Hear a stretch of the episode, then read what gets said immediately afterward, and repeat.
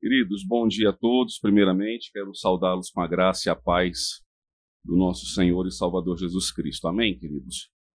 Vamos abrir a palavra do nosso Deus, irmãos, na primeira carta que o apóstolo Paulo escreve à igreja de Corinto. Carta do apóstolo Paulo, à igreja de Corinto, capítulos número 5, do verso 1 ao 13. Irmãos, diz assim: Geralmente se ouve que há entre vós imoralidade, imoralidade tal que nem mesmo entre os gentios, isto é, haver quem se atreva a possuir a mulher de seu próprio pai. E contudo andai vós ensoberbecidos e não chegastes a lamentar para que fosse retirado do vosso meio quem tamanho ultraje praticou? Eu, na verdade, ainda que ausente em pessoa, mas presente em espírito, já sentenciei como se estivesse presente, que o autor de tal infâmia seja, em nome do Senhor Jesus, reunidos vós e o meu espírito com o poder de Jesus, nosso Senhor, entregue a Satanás para a destruição da carne, a fim de que o espírito seja salvo no dia do Senhor Jesus. Não é boa a vossa jactância. Não sabeis que um pouco de fermento leveda a massa toda? Lançai fora o velho fermento para que sejais nova massa, como sois de fato sem fermento, pois também Cristo, nosso Cordeiro Pascal, foi imolado. Por isso, celebramos a festa não com o velho fermento, nem com o fermento da maldade e da malícia, e sim com os asmos da sinceridade e da verdade. Já em carta vos escrevi que não vos associasseis com os impuros. Refiro-me com isto não propriamente aos impuros deste mundo, ou os avarentos, ou roubadores, ou idólatras, pois neste caso terias de sair do mundo. Mas agora vos escrevo que não vos associeis com alguém que, dizendo-se irmão, for impuro, ou avarento, ou idólatra, ou maldizente, ou beberrão, ou roubador. Com esse tal, nem ainda com mais. Pois com que direito haveria eu de julgar os de fora? Não julgai vós os de dentro? Os de fora, porém, Deus os julgará. Expulsai, pois, de entre vós o malfeitor. Vamos orar, irmãos? Pai, nós rogamos a Ti, Senhor, que nesta manhã, mais uma vez, o Teu Santo Espírito, ó Deus, traga iluminação ao nosso coração e à nossa mente, Pai, para que possamos não apenas entendermos, ó Deus, mas que possamos ser convencidos, sermos transformados e ensinados, ó Deus, pela tua palavra e pelo poder que há em teu santo nome. Edifica, Senhor, a tua igreja neste lugar em santidade, em novidade de vida. Que sejamos, ó Deus, sal e luz deste mundo. É o que nós te rogamos, Pai, em nome de Cristo Jesus. Amém. Queridos, há, muitas igrejas no mundo. No que diz respeito da tradição cristã, há inúmeras. A, a questão é como podemos identificar uma igreja genuína, uma igreja que tenhamos paz e certeza de que é igreja de Jesus. Veja, há igrejas a quem o próprio Senhor Jesus chama de congregação de Satanás. Isso nós vemos lá no livro de Apocalipse, quando a igreja se reúne não para a glória de Deus, mas reúne-se para a prática da maldade ou até mesmo o desvio da sã doutrina. À luz da palavra de Deus, irmãos, há pelo menos três é, evidências de uma igreja genuína. Os reformadores, é, quando no âmago da reforma protestante, entendendo o desvio da, da igreja na Idade Média, como que ela se afastou da palavra do Senhor, pelo menos três elementos foram resgatados na, no período da reforma. O primeiro deles, a fidelidade na pregação do evangelho. Ou seja, o que evidencia ah, uma igreja genuína, uma igreja verdadeira, uma igreja que é chamada para ser sal e luz do mundo, é uma igreja que se preocupa, que se esmera e pratica a fiel pregação da palavra de Deus. É uma igreja que na pregação ela teme a Deus e não aos homens. Ela fala não o que o mundo quer ouvir, mas o que Deus revelou. Ela está preocupada não em entreter as pessoas, mas em anunciar a verdade a um mundo que é mergulhado na mentira. Então, a primeira evidência que nós podemos observar ah, de uma igreja que foi chamada para ser sal e luz do mundo é uma igreja que está comprometida com a fiel pregação do Evangelho. A, a segunda marca que os reformadores resgataram é a correta administração dos sacramentos. É, você deve lembrar que a, a igreja na Idade Média, tudo é, ela, digamos assim, sacralizava, no interesse de alguma forma dominar e no interesse de alguma forma é, até mesmo manipular a, a vida. Então foi quando a igreja, por exemplo, é, sacramentou o matrimônio, ou seja, atribuiu ao matrimônio um sacramento e tantas outras áreas da vida. Os reformadores de várias linhas, ou seja, luteranos, congregacionais, presbiterianos, anglicanos, eles chegaram a um consenso que a correta administração dos sacramentos pela igreja era apenas a, a ceia do Senhor e o batismo. Ou seja, a, a únicas coisas que, digamos assim, nenhuma entidade, nenhuma organização ah, nenhum poder civil tem poder para administrar é o batismo e o sacramento. Logo, a igreja também não deveria, nesse contexto, buscar querer administrar coisas que fossem e que diziam respeito à vida civil, à vida pública. É, é, é aquilo que a gente chama do Estado laico, da separação.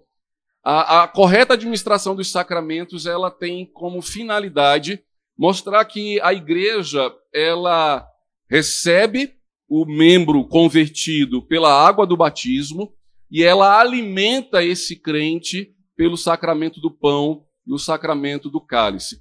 Qualquer outra coisa que for oferecida aos membros, ah, como se fosse algo, digamos assim, sagrado, isso revela que esta igreja se desviou da, da sua essência. Então, nos dias de hoje, há igrejas evangélicas ah, que atribuem, de alguma forma, ah, um poder sagrado a alguns elementos. É, é, é, o mesmo desvio que na Idade Média a, a Igreja Católica é, cometeu. Então, quando você é chamado para um culto e você é induzido, por exemplo, a levar para casa ah, uma rosa, achando que essa rosa, de alguma forma, terá algum poder transformador na sua vida. Quando você é induzido a levar um, um, um colar, que se você achar que usar, usando ele, você vai estar protegido, digamos, de setas malignas ou coisas do tipo. Se você é induzido a levar, como já vimos na televisão, um sabonete de arruda para você tomar um banho e descarregar tudo que pode ser visto como algo maléfico. Ou seja, a, a igreja ela só tem dois sacramentos duas coisas que é retirado do comum, da vida ordinária, e na prática da igreja e no convívio da igreja, elas são, digamos assim, santas. É a água do batismo, o pão e o cálice. E aí então os reformadores, eles atribuíram isso como um elemento de identificação de uma igreja genuína. E a terceira marca, né, que a gente pode chamar assim dizer, de uma igreja genuína, além da fiel exposição da pregação da palavra de Deus, além da correta administração dos sacramentos, é a correta administração da disciplina eclesiástica. Ou seja, onde não há correção, onde não há exortação a desvio. Isso você pode perceber, por exemplo, ah, na educação dos filhos. Se nós é, não disciplinarmos os nossos filhos, se nós não os corrigimos, nós faremos com que eles cresçam desviados do núcleo familiar.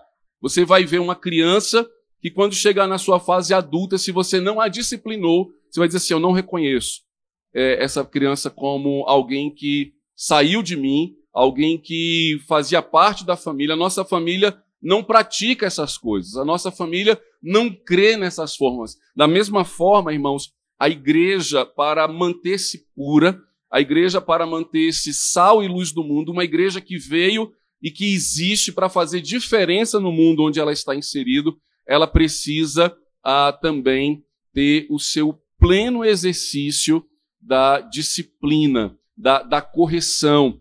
Se a igreja se desviar da genuína pregação da palavra, se ela começar a inventar sacramentos que estão fora da palavra de Deus e ela não exercer a, a sua autoridade disciplinadora, corretiva, para que os seus membros cresçam saudáveis, esta igreja, irmãos, está ah, condenada à morte. É como que uma árvore, se você imaginar, o Senhor Jesus ele nos compara a uma árvore, isso lá no Evangelho de João, no capítulo 15. Jesus diz o seguinte: que quem não dá fruto é cortado e lançado ao fogo.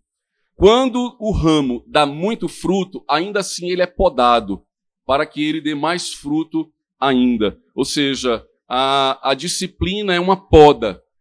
É quando, de alguma forma, está crescendo um ramo da maldade no nosso coração, está crescendo um, um, um ramo da inveja, algo que não deveria estar entre nós, nós não deveríamos praticar, mas de alguma forma surge, a igreja precisa podar, a igreja precisa cortar, para que este galho volte a frutificar e frutificar ainda mais. Veja, a, o apóstolo Paulo, irmãos, na, no final do capítulo 4, ele resgatou a sua autoridade. Ou seja, é, lembre que nós falamos no último domingo sobre a, a autoridade do líder. E essa autoridade não é uma autoridade bélica, não é uma autoridade ah, pela força, não é uma autoridade de, de briga, mas é uma autoridade que é estabelecida. Ou seja, quem que deu autoridade ao apóstolo Paulo? Não foi a igreja. Nós vimos isso no, no último domingo, quando que o pastor, o presbítero, os líderes da igreja, eles servem a igreja, mas a igreja não é a chefe. A igreja não, não manda, digamos assim, no líder. Quem é que manda no líder? Aquele que lhe autorizou a servir na igreja. E quem nos autoriza, ou seja, quem nos reveste de autoridade é o próprio Senhor Jesus. Quem deu autoridade ao apóstolo Paulo para ele ser apóstolo não foram os outros apóstolos. Né, não foram a, a, por isso que não existe sucessão apostólica. É um, é um equívoco achar que o Papa é um sucessor apostólico. Por quê? Porque só quem ordena apóstolo é o Senhor Jesus. A igreja não ordena apóstolo. A igreja, ela pode ordenar pastores, mestres, presbíteros, os bispos, mas apóstolos só o Senhor Jesus é quem chama. E quem chamou o apóstolo Paulo lá na estrada de Damasco, quem falou com ele, foi o próprio Senhor Jesus. Quando o Senhor virou para ele e disse: Paulo, por que você me persegue? E ele: Quem é que fala comigo? Eu sou o Senhor Jesus a quem você está perseguindo. E ali, a, a, na conversão do apóstolo Paulo, o Senhor ah, o comissionou apóstolo. Então, veja, o versículo 21 do capítulo 4, o apóstolo Paulo, ele, ele se coloca ah, como autoridade da igreja. Ela reconhecendo essa autoridade ou não, ele é um líder apostólico. Veja o que diz o verso 21. Que preferis?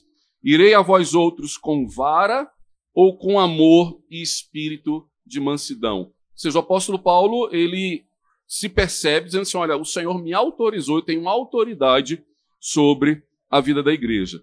E, e além do problema, irmãos, da divisão, além do problema que estava surgindo na igreja ah, de Corinto, que uns eh, estavam se dizendo de Paulo, outros de Apolo, outros de Pedro, outros de Cristo, isso nós já vimos era fruto da vaidade, fruto da arrogância e fruto da vanglória. Quando um membro de igreja se, é, se diminui, digamos assim, a tietar um líder, é porque ele já se desviou de Cristo. É porque Jesus já não é mais suficiente a ele. Ele precisa de uma imagem humana, de um ídolo. A gente fala muito, né? Ah, a idolatria dos católicos, aquela imagem de barro. A imagem não precisa ser só de barro ou de madeira, pode ser de carne e osso. Quantos crentes não são idólatras dos próprios pastores? Têm os pastores como ídolo no seu coração. Seguem a ele é, e, e, ao invés de honrá-lo, é, bajulam. Acham que é Deus no céu e o reverendo fulano de tal na terra. E o apóstolo Paulo então demonstra que isso é fruto de quê? De vaidade, fruto de arrogância, ah, fruto de prepotência do coração humano. E aí então é, ele agora, depois de tratar a, a, o problema da divisão, ele agora vai tratar o problema da imoralidade da igreja. E acompanhe comigo, queridos. Veja no, no, no capítulo 5, verso 1, quando o apóstolo Paulo agora muda o assunto que, que era da divisão e passa a ser agora a disciplina de um membro da igreja que estava, é, que havia cometido um pecado escandaloso, um pecado que não poderia jamais ser tolerado pela igreja, e a igreja tolerou. E a igreja fez vistas grossas. A igreja fingiu que não estava acontecendo. Veja, geralmente, se ouve que há entre vós imoralidade, e essa expressão aqui da, da imoralidade, é, imagine um porco revolvido na lama. É, é, é essa sujeira que o apóstolo Paulo está dizendo. Olha, a, a igreja que foi chamada para é, ter vestiduras brancas, se tem uma imagem que a igreja deve passar ao mundo é de pureza, de limpeza, de santidade, ou seja, de, de limpeza moral, de limpeza é, emocional, espiritual, intelectual. A igreja tem o dever, irmãos, de transmitir essa mensagem ao mundo. Nós fomos chamados para ser sal e luz do mundo em santidade.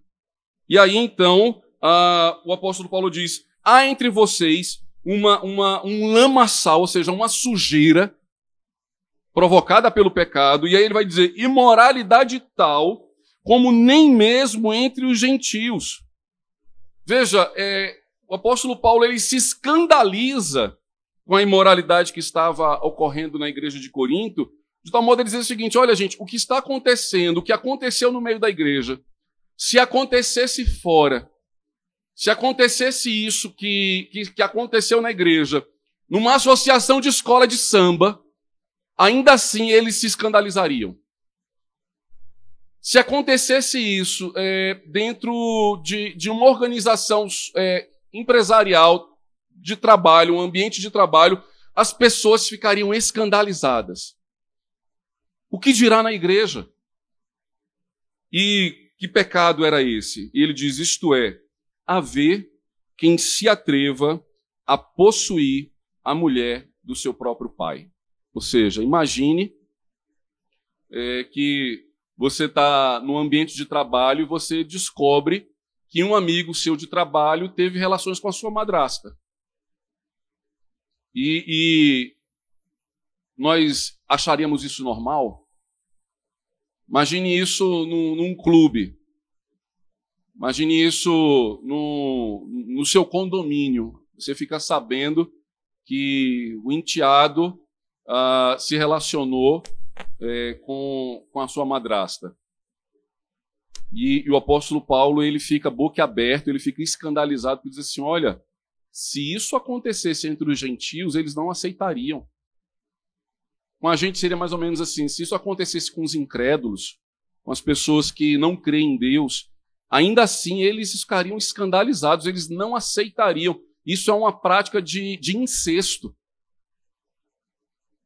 E a igreja finge que isso não ocorreu, e a igreja finge que isso não, não esteve no seu próprio meio, e aí então ah, o, o apóstolo Paulo ele traz aqui à tona, e quando ele toca no assunto e diz o que aconteceu, ele está falando assim: olha, eu estou sabendo, me chegou aos ouvidos.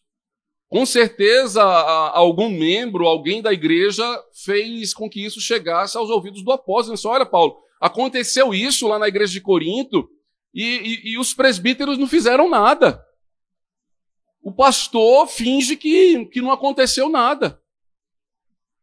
Como é que a gente vai ser igreja com coisas desse tipo sendo praticadas no nosso meio e a gente considerando isso ah, normal? E aí então, ah, o, só, só para ficar claro, irmãos, é, algumas pessoas falam assim, mas era madrasta ou era mãe? Não era madrasta. Ah, ah, quando, quando a Bíblia fala de mãe, ela, ela trata de mãe. Imagine você que é, que é pai de filhos separados. Você, por mais carinho que você tenha com a sua madrasta, ela não é sua mãe.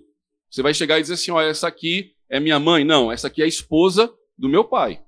É assim que a gente se refere à madrasta. Quando a gente vai se referir à nossa mãe, mesmo que ela não esteja mais casada com o nosso pai, a gente fala assim: essa aqui não é a ex-mulher do meu pai, não, essa aqui é a minha mãe. Então, o, a forma como foi escrita deixa claro que era uma madrasta. Mas isso não diminui em nada o peso do pecado. Isso não diminui em nada, digamos assim, a gravidade. Né? Isso não diminui em nada. Mas só para ficar claro, quando o apóstolo Paulo escreve isso, a, a, a, ver quem se atreva a possuir a mulher do seu próprio pai, ele está se referindo a, a, alguém que não é a mãe do, do rapaz, né? ou seja, era a sua madrasta. Versículo de número 2. E contudo, vós, e contudo andais vós ensoberbecidos, e não chegastes a lamentar, para que fosse tirado do vosso meio quem tamanho ultraje praticou. Perceba, queridos, ah, haverá escândalos no nosso meio. Por mais que sejamos igreja, nós somos pecadores. Nós cometemos pecado. Agora, quando um crente comete pecado, a evidência de que essa pessoa é crente é que ela se entristece com o seu próprio pecado. Quando nós deixamos de nos entristecer com o pecado, com a, a, a, má obra, né, com o desvio que nós praticamos, isso pode demonstrar duas coisas.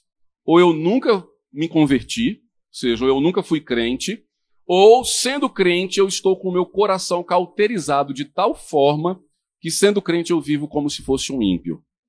É alguém que é como se tivesse assim o seu coração petrificado.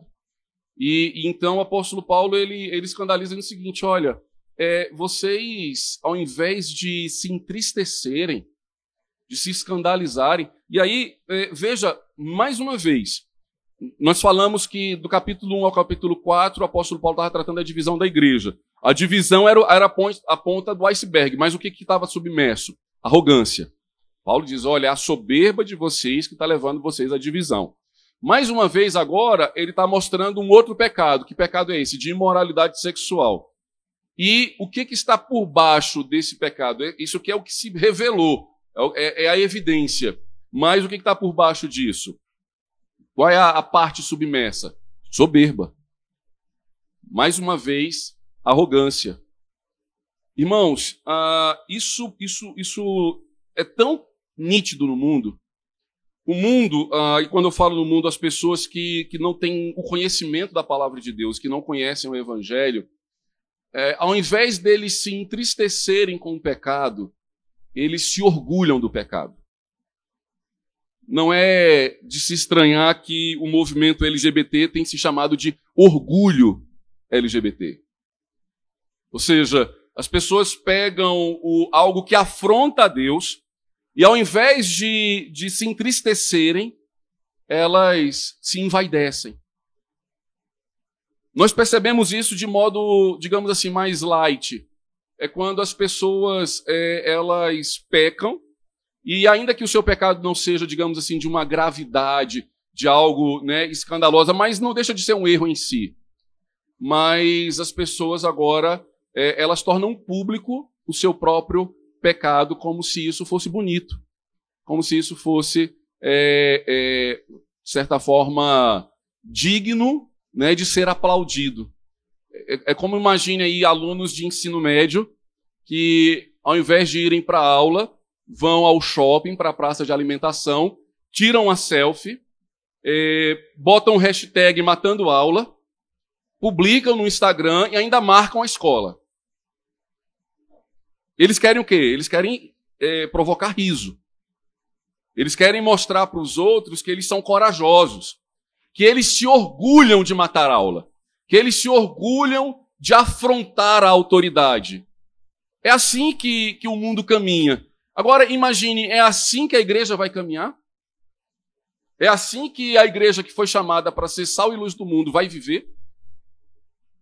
Imagine é, ontem assistindo o clássico Náutico e Ibis, né? o pior time do mundo contra o melhor time do mundo.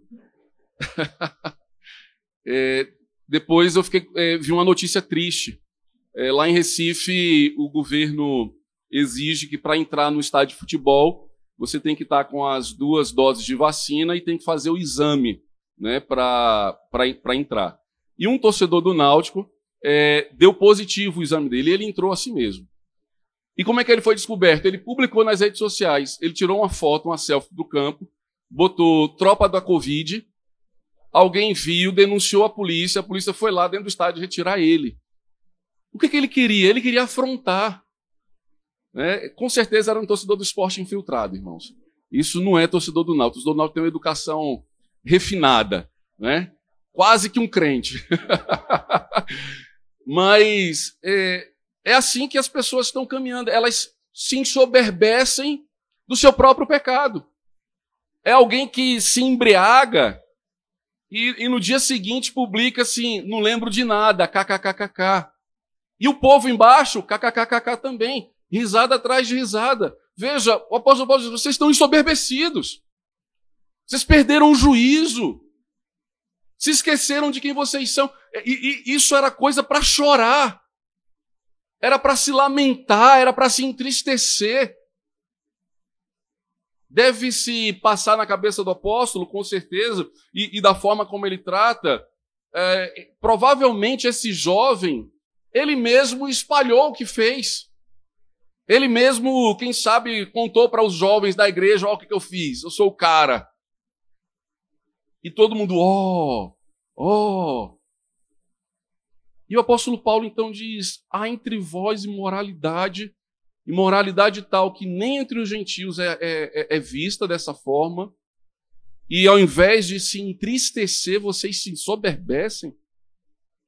Hashtag orgulho pecador. Não. Quando nós nos reconhecemos como pecadores, irmãos, o adjetivo é miserabilidade. Nós somos miseráveis pecadores que carecem da graça, do favor e do perdão do nosso Deus. E aí então o apóstolo Paulo ele se escandaliza com o que aconteceu e se escandaliza com a igreja. Se vocês não fizeram nada, que isso possa acontecer, infelizmente acontece. Mas o que a igreja fez? Nada. Olha o versículo 2. Contudo, vós andais ensoberbecidos, e não chegastes a lamentar para que fosse tirado do vosso meio quem tamanho traje o praticou. Irmãos, é, algumas pessoas depreciam a disciplina eclesiástica. Inclusive, é, tratam a disciplina eclesiástica como se ela fosse ah, digamos assim, um, um, uma prática de ira e não de amor. E aí nós vamos ver que é justamente o contrário. Da mesma forma que o Senhor diz que o pai que ama disciplina o seu filho, a igreja que ama os seus membros disciplina os seus membros, corrige os seus membros, exorta os seus membros. Para quê? Para que sejamos cada vez mais santos, puros, sal e luz.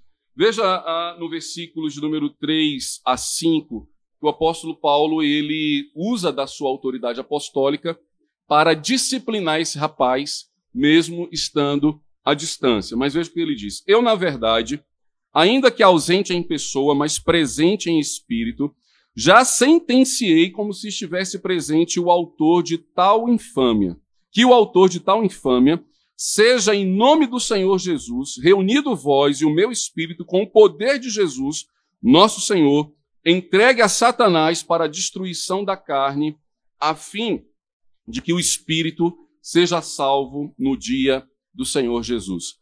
Mãos, muita coisa aqui para a gente comentar. Vamos lá, versículo de número 3 e 4. Uh, ah, o apóstolo Paulo ele fala que está ausente fisicamente, isso é óbvio, ele estava provavelmente em Éfeso, quando ele escreveu a carta aos Coríntios, e ele envia essa carta com a sentença da disciplina. Mas o apóstolo Paulo, ele, de certa forma, é, demonstra aqui ah, que, que a disciplina ela tem um processo a ser seguido.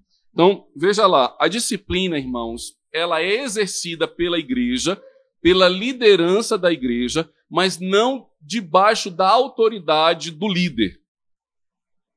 Não é o líder, não é o pastor que disciplina. Quem disciplina é o Senhor Jesus, usando a liderança da igreja. Da mesma forma que o pastor também não salva ninguém, quem salva é Jesus, mas Jesus salva as pessoas usando o, o pregador para pronunciar o evangelho. A fé vem pelo ouvir e o ouvir da palavra de Deus. A palavra poderosa não é do pastor. Às vezes fala assim, nosso pastor hoje teve uma palavra poderosa. Não, pastor nenhum tem palavra poderosa. Palavra poderosa é a de Deus. Agora, Deus usa vários lábios para demonstrar o poder da sua palavra. E aqui, veja, o apóstolo Paulo, ele resgatou, olha, eu sou apóstolo da igreja. E aí ele disse, como apóstolo eu disciplino e eu excluo. Não, nem o apóstolo tem autoridade para salvar e para expulsar, para incluir e para excluir alguém da igreja. Quem é que tem? É o Senhor. Então veja comigo o versículo 4.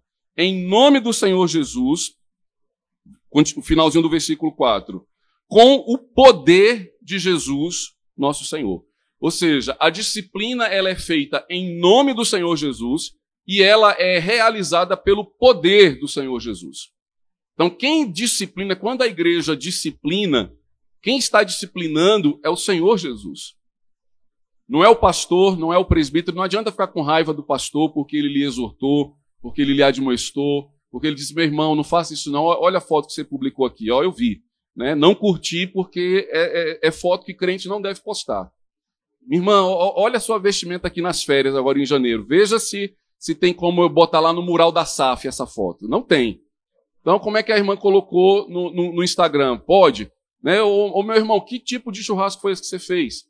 O que, que é isso? Exortação. E por que, que se faz? Faz em amor. Porque o, o churrasco do crente é diferente do churrasco do ímpio. A nossa ida à praia é diferente à ida à praia do ímpio. Ou seja, nós somos chamados para ser sal e luz. A gente precisa entender isso. Somos chamados para ser igreja. É um padrão diferente, é um padrão de moralidade, não de imoralidade. E aí, então, uh, o apóstolo Paulo diz: olha, a sentença está sendo dada em nome do Senhor e pelo poder do Senhor. Então, quem disciplina é o próprio Deus. E por que, que é o próprio Deus? Porque ele disciplina a quem ele ama. Se você está sendo exortado, sinta-se amado. Se você está tá sendo admoestado, sinta-se amada. Se a palavra de Deus tocou seu coração, trazendo correção aos seus sentimentos, às suas ideias, aos seus sonhos, não é o pastor que, que é radical, que, que é rígido. É o evangelho que está lhe chamando a viver um padrão de vida excelente. E aí então o apóstolo Paulo ele diz ah, que mesmo estando ausente, veja o versículo 3, mas presente em espírito. Pastor, isso aqui é sessão espírita? Não. Né? Ah, Paulo não está aqui dizendo que o seu espírito está né, tá ali enquanto o seu corpo está em outro lugar. Não, não há isso. Né? Em nenhum lugar do, do evangelho ah, só, só há um momento, irmãos, em que o espírito se separa do corpo, que é quando a gente morre. Então, quando a gente morre, o corpo sepultado no pó, da onde ele foi tirado, e o seu espírito sobe a Deus. Enquanto você estiver de olho aberto, enquanto você estiver respirando, o seu espírito está dentro de você. Seus pensamentos podem estar em outro lugar. Seus sonhos podem estar em outro lugar. É isso que o apóstolo Paulo está falando. Diz assim: olha, é, eu estou longe de vocês, mas eu estou preocupado com o que está acontecendo aí. Então, a, a, as minhas intenções, eu, Paulo diz assim: olha, eu estou em Éfeso, mas o meu coração, a, a minha mente está voltada para Corinto. E aí então ele diz: é, como se estivesse presente, já sentenciei o autor, como se estivesse presente. E aí o que, que ele manda fazer? Veja o versículo 4. Em nome do Senhor Jesus, reunidos vós, ele manda a igreja, a liderança da igreja, se reunir. Para quê? Para tratar do pecado, da imoralidade ah, e do escândalo que ocorreu no meio da igreja. O que, que ele manda fazer? Com o poder do Senhor Jesus, ele manda que a liderança exclua esse membro da igreja. É o que a gente chama, em alguns momentos, da, da disciplina. Ela tem vários estágios. Né? Ou seja, a pregação do evangelho é uma disciplina, irmãos. Não é de se estranhar que quando você se matricula em algum curso, você vai falar assim: quais são as disciplinas que eu vou pagar, né? que eu vou estudar? Aí tem várias disciplinas. Aquilo ali é, é o quê? É o que você precisa estudar. Quando você não entende o que está sendo estudado, você é, ou você pede Professor, explica de novo esse ponto que eu não entendi. Se você não pedir para explicar, a prova vai mostrar que você não entendeu. E aí você vai ficar de recuperação. Disciplina. Você não pode passar enquanto você não aprender. Você não pode é, dar um passo enquanto você não é, viver isso que você está aprendendo. E aí então a, a correção, a admoestação vai sendo dada ao longo a, do caminho. Então veja, o apóstolo Paulo manda: reunidos vós em nome do Senhor, ou seja, é a igreja reunida como igreja, com o poder de Jesus, nosso Senhor, entregue a Satanás para a destruição da carne, a fim de que o espírito seja salvo no dia do Senhor Jesus é, duas coisas que a gente precisa entender aqui. Não se escandalize, né? Ai, meu Deus, como assim a igreja vai reunir para entregar o irmão a, a Satanás? O que, que isso quer dizer? Quer dizer, pelo menos, duas coisas. Primeiro, entendimento, irmãos. Quem não está em Cristo está sob o poder do príncipe deste século. Então, é, às vezes a gente se escandaliza assim, ai, por que, que entregar a Satanás? Porque enquanto você está na igreja, enquanto você é igreja, você está debaixo da graça do Senhor Jesus. Quem não está debaixo da graça do Senhor Jesus está sob o poder do príncipe deste século, que é Satanás. Então, isso é uma questão óbvia. O incrédulo vive entregue a Satanás. O que, que Satanás faz? Ele cega, ele engana, ele rouba, ele mata. O que, que a gente vê no mundo hoje? Cegueira de entendimento, ladroagem, homicídio. Por que, que o mundo caminha nessa direção? Porque o mundo caminha sob a influência de Satanás. Ele veio para matar, para roubar e para destruir. Só há uma maneira de sair debaixo da, da potestade do ar. Só há uma maneira, convertendo-se a Cristo. E aí o Senhor diz: aquele que vier a mim, de maneira nenhuma o lançarei fora. Ou seja, Satanás ele não tem poder para nos arrebatar das mãos do Senhor. Agora, se nós sairmos do, do convívio de Cristo, se nós fugirmos da comunhão com Cristo, onde que nós vamos estar? Vamos estar sob a influência do príncipe deste século. Então, a primeira imagem que você precisa entender é: estar nas mãos de Satanás necessariamente não é estar preso a um tronco sendo chicoteado. Estar nas mãos de Satanás, naturalmente, é estar entregue ao seu próprio coração. Abra comigo a palavra de Deus em Romanos, capítulo de número 1. A ira de Deus se revela do céu contra toda a impiedade e perfeição dos homens que detém a verdade pela injustiça. Porquanto que de Deus se pode conhecer é manifesto entre eles, porque Deus lhes manifestou. Porque os atributos invisíveis de Deus, assim como o seu eterno poder, como também sua própria divindade, claramente se reconhecem desde o princípio do mundo, sendo percebidos por meio das coisas que foram criadas.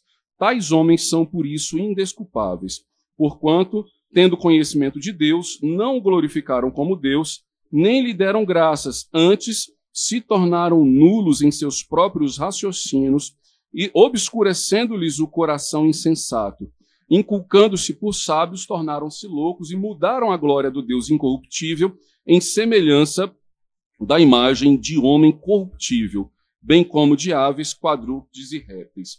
Por isso, Deus entregou tais homens a imundícias pelas concupiscências do seu próprio coração para desonrarem o seu corpo entre si, pois eles mudaram a verdade de Deus em mentira, adorando e servindo a criatura em lugar do Criador, o qual é bendito eternamente. Amém. Por causa disso, os entregou Deus às paixões infames, porque até as mulheres mudaram o modo natural de suas relações íntimas por outro contrário à natureza. Semelhantemente, os homens também, deixando o contato natural da mulher, se inflamaram mutuamente em sua sensualidade, cometendo torpeza homens com homens e recebendo em si mesmo a merecida punição do seu erro. Veja, irmãos, o que o apóstolo Paulo diz aqui? Você não conheceu a Deus, você não deu glória a Deus, você não se colocou debaixo da graça de Deus, o que, é que Deus faz? Deus lhe entrega a você mesmo. Assim, você não quer viver de acordo com o meu evangelho, com a minha vontade, com o propósito que eu tenho para a sua vida. Então Deus diz assim: viva do seu jeito. Só que o que é viver do seu próprio jeito? O que é praticar a, as suas próprias paixões? Aqui ele diz, veja, versículo 24: Por isso Deus entregou tais homens à imundícia. Por quê? Porque ou você está na luz ou você está nas trevas. Se você não quer andar na luz, Deus diz assim: então caminhe nas trevas. E o que você vai encontrar nas trevas? Imundície, imoralidade, toda sorte de transgressão. Veja, é, o que, que o apóstolo Paulo vai falar aqui depois no versículo 26? Por causa ah, de, dessa, da, dessa incredulidade, porque o, ser humano não quis dar glória a Deus, foi que Deus entregou eles o quê? Ao homossexualismo. É isso que vocês querem? Então, aí ele falou: as mulheres trocaram o seu modo natural de relacionar e da mesma forma os homens. Por quê? Porque não quiseram andar com Deus. Porque quando você anda com Deus, o que a Bíblia diz? Deus fez o homem para a mulher e a mulher para o homem. Essa é a vontade de Deus. Você fala assim: não, mas não quero andar com Deus. Vou andar Aí você pensa que você vai inventar um caminho, mas não tem outro. Ou você está com o Senhor, ou você está com as trevas. E nesse momento, quem governa as trevas, quem manipula as trevas é Satanás. Então, voltando aqui para o nosso texto, quando o apóstolo Paulo diz que já sentenciou esse rapaz e que a igreja reunida pelo poder do Senhor Jesus deve entregar esse rapaz a ele, em outras palavras, o apóstolo Paulo diz o seguinte: excluam ele da igreja. Ele não não está dando testemunho, ele não está dando evidência que nasceu de novo, que é um cristão, que anda na luz, que quer agradar a Deus. Se ele não está vivendo dessa forma, mandem ele embora. E mandar ele embora é o quê? É desarrolar, digamos assim, o nome dele do hall de membros, anunciar à igreja, dizer, olha, irmãos, o irmão fulano de tal cometeu tal pecado, ah, o pastor conversou com ele, ele não se arrependeu. Ah, os presbíteros conversaram com ele, ele não se arrependeu. Nós estamos comunicando então à igreja que esse irmão foi desarrolado, ele não pertence mais à, à nossa igreja. Veja, queridos, isso aqui não é excluir o nome da pessoa do livro da vida. Ser, até mesmo sob disciplina, uma coisa é o rol da igreja, uma coisa é a membresia da igreja, outra coisa é o livro da vida. Outra coisa é, é um patamar, né, como o, o Bruno Henrique fala, é outro patamar. O rol da igreja não dá acesso ao livro da vida. Não pensa assim, ah, fui recebido como membro da IPJB, estou salvo. Pode não estar. Você precisa ter o seu nome escrito no livro da vida. E aí perceba que quando o apóstolo Paulo diz assim, entregue a Satanás para a destruição na carne a fim de que o espírito seja salvo no dia do Senhor Jesus. O que, que o apóstolo Paulo está aqui agora no segundo ponto pastoral falando, tá, irmãos? Primeiro foi o que a gente mostrou de cenário. Você está em Deus, você está na igreja. Você está em Cristo. Você não quer andar com Deus, você está no mundo e está entregue a Satanás. É uma questão de geografia, digamos assim. Mas agora o apóstolo Paulo vai entrar numa situação de, é, de expectativa, eu diria. O que, que é entregar alguém, digamos, a Satanás? Em outras palavras, é sofrer. É, o que, que o apóstolo Paulo espera que este jovem, ao cair nas mãos de Satanás, ele tenha? Ele tenha sofrimento. Para quê? Para que ele se arrependa do pecado que cometeu. Então, por exemplo, Uh, vou dar dois exemplos aqui da, da Bíblia, né, é, de pessoas, digamos, entregues a Satanás. O primeiro, o filho pródigo. O filho pródigo, quando ele pede a herança do pai e vai embora, e ele gasta dissolutamente a, a herança dele, quando é que ele cai em si e se arrepende? Quando ele está comendo comida de porco. Quem é que está dando comida de porco para ele? O Satanás. É quando ele começa a sofrer, a se entristecer, é que ele começa a lembrar quem ele era. Puxa vida, estou eu aqui por causa da minha rebeldia, por causa da minha desobediência. Eu pedi a herança do meu pai, tô, gastei tudo, e agora eu estou aqui comendo literalmente comida de porco. O que, que eu vou fazer? Ele diz: Eu vou voltar para a casa do meu pai e vou confessar o meu pecado. E é isso que o filho pródigo faz. Ele abandona a lavagem, volta todo maltrapilho, e ele diz para o pai: Pai, pequei contra o céu e contra ti, já não sou digno de ser chamado teu filho. Ou seja, ele, por causa do seu sofrimento, por causa da tristeza, por causa dos chicotes de Satanás nas suas costas, ele se arrepende. E ele volta. Um, um outro exemplo, irmãos, é Jó. É, todo mundo trata Jó como se ele fosse, digamos assim, um ser puro, né? Ele era temente a Deus, se desviava do mal, mas Deus entregou Jó nas mãos de quem? De Satanás. Satanás conversa com Deus e fala assim: ah, o senhor encheu ele de, de patrimônio, um homem rico desse, é óbvio que ele vai ser crente. Olha só, então, tira a riqueza dele. E aí, Satanás foi lá na conta bancária de Jó, não só zerou, porque se tivesse zerado, estava tranquilo, né? Quando, quando chega no fim do mês, está tá zero, mas é, tá, tá na cor azul, a gente dá glória a Deus, né? Opa, um mês no azul. Mas Satanás, ele negativou Jó. Ele fez Jó mergulhar em dívidas.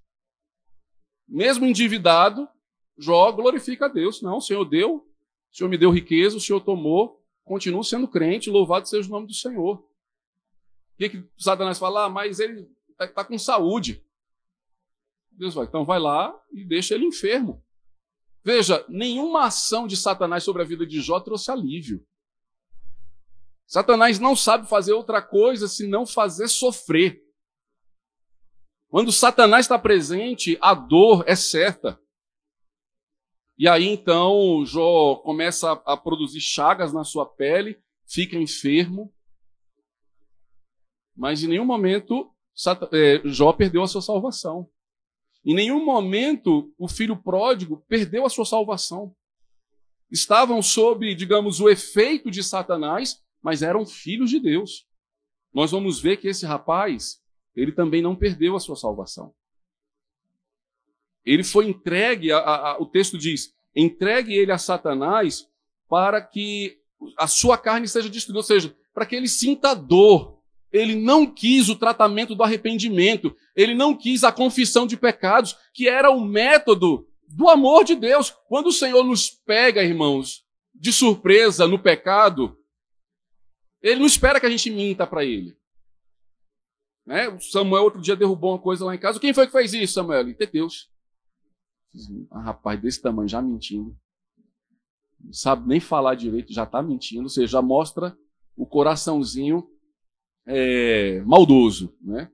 um coraçãozinho pecaminoso. Mas o que, que Deus espera quando a gente derruba o copo? Quem que foi? Senhor, fui eu.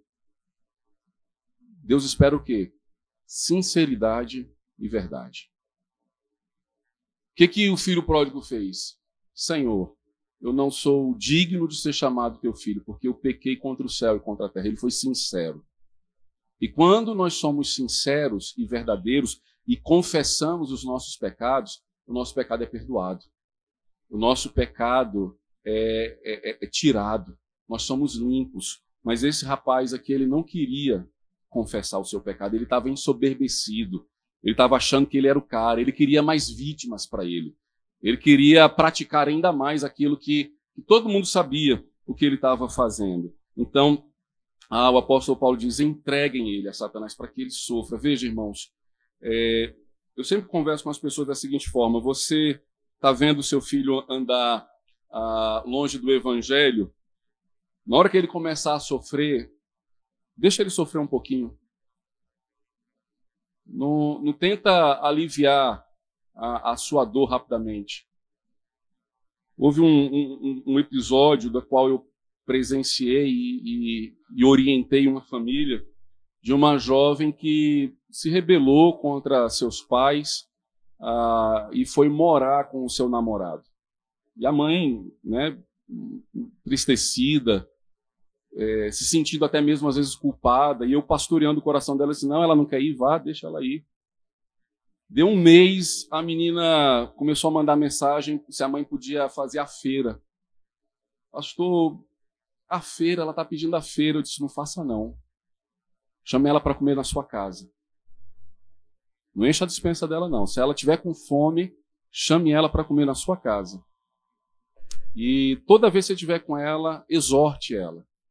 Admoeste a ela. Diga a ela que, que o que ela tem feito e a, e a forma de relacionamento que ela está vivendo é, é, pecado contra o Senhor. E um tempo depois, a, a menina voltou pela dor. Voltou pelas chagas né, viu que foi traída pelo o amor da vida dela, a paixonite que fez ela sair de casa, e voltou arrependida. E naquele dia eu falei assim: oh, você ganhou a sua filha. Se você tivesse financiado o pecado dela, se você tivesse, não, eu vou dar a feira, eu vou dar a kitnet, eu vou dar isso, eu vou dar aquilo, não dê. Não faça. Porque são essas dores, é essa lavagem, essa comida de porcos que vai fazer ela lembrar quem ela é que ela na sua casa era tratada como filha de Deus, com toda a, a, admoestação e pureza do Evangelho. Nós precisamos ter essa coragem, irmãos, de perceber quando que o sofrimento é, é, é, é terapêutico, quando que o sofrimento ele é didático. Deus se utiliza de muitas formas, até mesmo do sofrimento, para nos lembrar quem nós somos. E é isso que Paulo está falando. Eu espero que ele vá para o mundo e lá ele descubra que ele não vai ter a cobertura da igreja, que ele não vai ter a cobertura do Senhor, da graça de Deus sobre a vida dele. O verso de número 6 a 8, irmãos, o apóstolo Paulo ele, ele vai dar a razão do porquê que a igreja tem que ter a, a, a sua disciplina. Por que, que a igreja deve praticar a, a disciplina eclesiástica? Ele diz assim: Não é boa a vossa jactância. Não sabeis que um pouco de fermento leveda a massa toda? Lançai fora o velho fermento para que sejais nova massa, como sois de fato sem fermento, pois também Cristo, nosso Cordeiro Pascal, foi imolado. Por isso celebramos a festa não com o velho fermento, nem com o fermento da maldade e da malícia, e sim com os asmos da sinceridade e da verdade. Veja, o apóstolo Paulo, ele tomou ciência do, do, do, da imoralidade, do escândalo. Ele orientou a igreja a, a excluir aquele que não se arrependeu do seu próprio pecado. E agora ele, de forma didática, diz: isso precisa ser praticado. Isso precisa ser posto em prática. Por quê? E aí ele toma a imagem da, do fermento. E, e, e aí lembre-se, irmãos, a, a igreja ela, ela nasce no meio do povo de Israel, que nasce, né, a incubadora do povo de Israel foi o Egito. O, o, povo de Israel, ele no Egito aprende a levedar a massa. Essa é uma, digamos assim, uma tecnologia egípcia. Né? Levedar, colocar o fermento na massa, era uma tecnologia, digamos assim, egípcia. É lá no Egito que eles aprendem a, a manusear o fermento na massa. Acontece que na semana da Páscoa, na semana que antecedia a Páscoa, é, é, é celebrada a festa dos pães asmos, ou seja, dos pães sem fermento. Isso tinha duas implicações. A primeira, a celeridade que o povo de Israel precisava sair do Egito. Então, eles não colocaram fermento na, no pão porque eles não poderiam esperar que a massa levedasse. Né? É, eles tinham que preparar o pão para a viagem. Disse, olha, prepara o pão e já amarra aí na, na lancheira, porque vocês vão caminhar no deserto. E não dá tempo de esperar levedar a massa. E aí o que, que é, Moisés orientou ao povo de Israel na festa dos pães asmos? Eles tinham que, durante uma semana, limpar toda a casa e tirar todo o fermento da casa, para que nenhum fermento desse. E aí veja, o fermento da, da época do Egito não era desse que tem a tampinha vermelha que a gente compra no mercado, né? Uma colherinha de chá bem rasinha, joga na massa e o bolo cresce. Né? Não, não, não ficava na prateleira. A, a levedura da massa ela era feita com massa velha. Então, ao preparar a massa, eles separavam uma, uma massa à parte para ela envelhecer, para que as bactérias ali pudessem né, se nutrir, é, digamos assim, dar uma morfada. Depois eles pegavam um pedacinho desse e juntavam na massa boa para levedar e a, e, a, e a, massa ficar. Só que nessa, eh, nessa parte assim, de separar dentro de casa, era comum a casa ficar cheia de, de fermento, de, de, de massa levedada, de massa fermentada. Então Moisés falava assim: olha, limpem a casa, tirem todo o fermento. Tirem todo o fermento. Então, durante uma semana, eles celebravam a festa dos, a festa dos pães asmos, que era tirar o fermento de casa. Isso tinha um simbolismo. O que, que Deus estava querendo mostrar a Israel? Vocês não vão levar nada do Egito com vocês. Vocês vão sair do Egito e eu vou tirar o Egito de vocês. O Egito simbolizava a, a opressão satânica. O Egito simbolizava um mundo sem Deus. E aí então, quando eles comiam o pão sem fermento, eles comiam o pão sem a influência do mundo, sem a influência do pecado, sem a influência da imoralidade. Com isso, queridos, o, o, o Senhor estava ensinando o quê? Vocês serão santos, ou seja, separados. Vocês serão sal e luz do mundo. Paulo toma essa figura lá da Páscoa do Antigo Testamento para dizer o seguinte: o fermento aqui é o pecado, simbolizado nesse rapaz. Se a igreja toma conhecimento de uma imoralidade tal e não trata esse pecado, o comportamento dele vai induzir que outros membros façam a mesma coisa. Basta alguém se embriagar e nós ficarmos sabendo, olha, fulano bebe, bebe até cair. Se nós não fizermos nada, se chegar isso ao nosso conhecimento e nós não fizermos nada, os nossos jovens vão crescer achando que embriaguez é natural. Que embriaguez é algo de quem bebe. Veja, a Bíblia não proíbe a bebida, mas ela proíbe a embriaguez. E se se embriaga, pecou. Tornou-se escândalo. Precisa dizer não para o álcool. A mesma coisa a alguém que tem uma vida uh, boêmia, uma vida de rave, uma vida de festas. E a gente toma a ciência e fala assim: olha, mas a família do irmão fulano de tal vive na boate, é, fuma, bebe. Se a igreja não se posicionar, se a igreja falar assim: olha, irmãos, conversamos, exortamos, corrigimos, mas os irmãos falaram que esse é o estilo de vida deles, eles vão viver assim mesmo. Nós estamos dizendo que essa é a prática que nós não concordamos, que não tem respaldo na palavra de Deus. Nós estamos o quê? Disciplinando. Por quê? Porque se nós não fizermos isso, se nós não tirarmos esse fermento, o apóstolo Paulo diz que isso vai contaminar.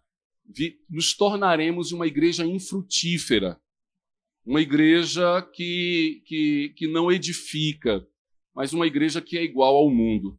Por isso ele diz: não é boa a vossa jactância, ou seja, não é bom a sua soberba. E o que é a soberba? É não aceitar o ensino. Veja, é, pecado, irmãos, não, o, o pecado ele é fruto da nossa natureza, ou seja, nós erramos porque somos pecadores. É possível que eu erre e, e, e eu, por que, que é possível que eu erre? Porque eu sou pecador.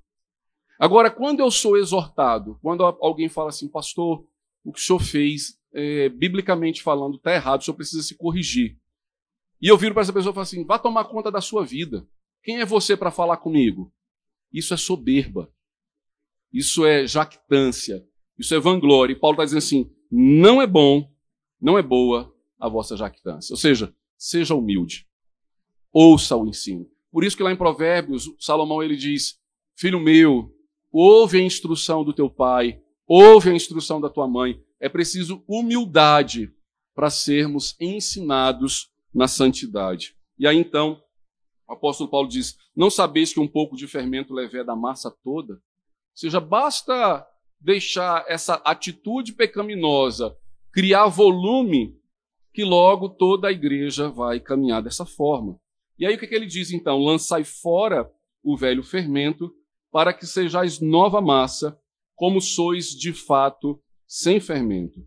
Pois também Cristo, nosso Cordeiro Pascal, foi imolado. Veja, ele está dizendo assim: como é que se tira o fermento do nosso coração? É pelo sacrifício de Cristo é, reconhecendo que Cristo pagou o preço do nosso pecado. E quando nós reconhecemos que Cristo pagou o preço do nosso pecado, o que, a gente faz? Verso 8. Por isso, celebramos a festa não com o velho fermento, nem com o fermento da maldade e da malícia, e sim com os asmos da sinceridade e da verdade. Então, perceba, irmãos, o apóstolo Paulo tomou conhecimento da, da imoralidade, mandou a igreja disciplinar e excluir aquele membro que não se arrependeu, e aí ele então nos orienta por quê? Porque a malícia e a maldade é, é a prática do pecado em si. Agora, o que, que se espera daqueles que celebram a morte e a ressurreição de Cristo? O que se espera daqueles que creem no Senhor Jesus? O que se espera daqueles que são salvos pela graça do Senhor Jesus? Destes, espera-se que a, a gente celebre com, não com o fermento da maldade, mas da sinceridade e da verdade. Queridos, eh, nós vamos parar por aqui. Eu achei que daria tempo de chegar até o versículo 13, mas no domingo que vem, então, pela manhã, nós vamos continuar do verso 9 ao verso de número 13. Mas antes de encerrar, eu gostaria de trazer algumas implicações para as nossas reflexões, especialmente nessa, nessa primeira parte né, da, do que o apóstolo Paulo é, tratou com, com o, o irmão. Primeiramente, queridos, disciplina não é ato de maldade do pastor, nem é ato de maldade do conselho da igreja, nem a ato de maldade dos pais para com os filhos. Nós precisamos é, entender isso. Com isso, é, você precisa estar no seu coração certo de uma coisa: que nós fomos chamados para esta igreja aqui, especificamente, Igreja Presbiteriana do Jardim Botânico, para ser sal e luz do mundo. No que depender deste pastor, dos outros pastores aqui da igreja, do conselho, nós não seremos uma igreja infrutífera. Nós não vamos andar de mãos dadas com a promiscuidade, com a imoralidade, com a mentira, com a malícia. Com isso, queridos, nós queremos dizer o seguinte: que nós esperamos, como igreja, que cada um vigie o seu próprio coração. Veja, o próprio pastor é passível de ser disciplinado. Porque todos nós aqui estamos debaixo da autoridade de Jesus. Os presbíteros também são passíveis de disciplina. Agora, o que, que eh, muitas vezes a gente percebe no mundo de hoje? Pessoas que eh, preferem uma igreja em que o pastor não se intrometa na minha vida, em que o pastor não diga que o que eu estou fazendo é certo ou é errado. E não é o pastor, volto a dizer, no dia que eu falar para você algo que não está na Bíblia, você pode me, me, me responder. Se eu falar assim, olha, irmão, é, eu estou sentindo falta da sua presença na igreja. Aí se você falar assim, pastor, onde é que está na Bíblia que eu tenho que ir para a igreja? Eu, eu mostro para você. Se eu falar assim, olha, irmão, eu tenho é, sua esposa, seu filho, sua mãe conversou comigo, disse que você está fazendo isso e isso. Eu estou aqui em amor para lhe exortar, para lhe dizer que este não é o caminho da vida, que este não é o caminho da santidade. E quando fazemos isso, irmãos, fazemos porque amamos. apóstolo, é, a carta aos, aos Hebreus ele diz que toda disciplina, no primeiro momento, tem o efeito da tristeza. E é esse o objetivo. Por isso que quando nós estamos educando os nossos filhos e nós corrigimos eles, eles falam, mas a gente não pode dar cola imediatamente, não. Senão a gente vai mimar ele, a gente vai dizer a ele que ele, mesmo criança chorando, vai, vai, dizer o que tem que acontecer. O choro faz parte do crescimento. A tristeza faz parte do crescimento. Nós estamos aqui, irmãos, sendo chamados a ser uma igreja madura, a sermos uma igreja bíblica. Não estamos aqui para brincar de ser crentes. Não estamos aqui para perder o nosso tempo, estamos aqui para crescer em santidade de vida à luz da palavra de Deus, em nome do Senhor Jesus e pelo poder do Senhor Jesus. Então, a primeira exortação é: olhe para si mesmo. Sabe como é que a disciplina começa? O Espírito fala ao seu coração. Você já esteve em algum lugar em que você sentou e o Espírito buzinou lá no seu ouvido? O que você está fazendo aí? Esse lugar não é para você. Essas companhias não são para você. Não da forma como você está se comportando. As intenções do nosso coração são reveladas pelo Espírito. Ou você pensa que quando chega ali 31 de dezembro, a Caixa Econômica fala 370 milhões, eu não me penso no iate. Aí o Espírito fala, por que você quer ser rico? Ô Senhor, desculpa, desculpa, perdão. Não deixa criar raiz no meu coração, não é porque né, o dólar parece que tem imã, atrai o euro. Não, viva com o que você tem. Seja grato a Deus com aquilo que você tem. A disciplina começa na nossa consciência, no nosso coração. Quando o seu cônjuge falar, Deus está falando. Ouça, não seja soberbo. Paulo diz: não é boa a vossa jactância. Quando seu marido falar, olha, eu estou achando que você está indo longe demais. Quando sua mulher falar, olha, eu estou achando que você está indo longe demais, ouça. Porque você está vendo as instâncias. O Espírito Santo falou no seu coração, você não quis ouvir. Marido fala, a mulher fala, o pai fala, a mãe fala, o tio fala, uh, o presbítero fala, o seminarista fala. Aí quando você chega para conversar com o pastor, você vem com a R15. Pastor, o senhor quer conversar comigo? Você, ah, queria, mas vai me matar? E aí, geralmente, a pessoa já sabe. Você sabe, né, porque que eu estou te chamando? Não, sei não. Maldade e malícia. Agora, quando eu chamo alguém para conversar, que a pessoa já sabe, e ela vem com sinceridade e verdade, ou oh, queria conversar com você. É, pastor, eu sei que o senhor quer conversar comigo. Olha o Espírito Santo já agindo. A conversa que poderia pegar fogo, dizer assim: olha, se você não se arrependeu, eu vou ter que chamar o conselho e a gente vai ter que riscar o seu nome. E de repente aquela conversa termina com arrependimento. Pecado que é velado, já tratei várias vezes ali na sala, eu e o membro, sem expor, sem envergonhar ninguém, às vezes até sem os presbíteros saberem. Agora, quando a soberba toma conta, chega o momento de dizer à igreja, seja para dizer, olha, irmãos, foi caminhada a todas as instâncias e o irmão não se arrependeu. Não houve sinceridade nem verdade da parte dele. O irmão não faz mais parte do nosso convívio, do nosso rol. Mas quando é escandaloso e ainda a pessoa se arrepende, a gente diz à igreja, a igreja está lá no burburinho, o que está acontecendo? O que o pastor vai fazer? O que o conselho vai dizer?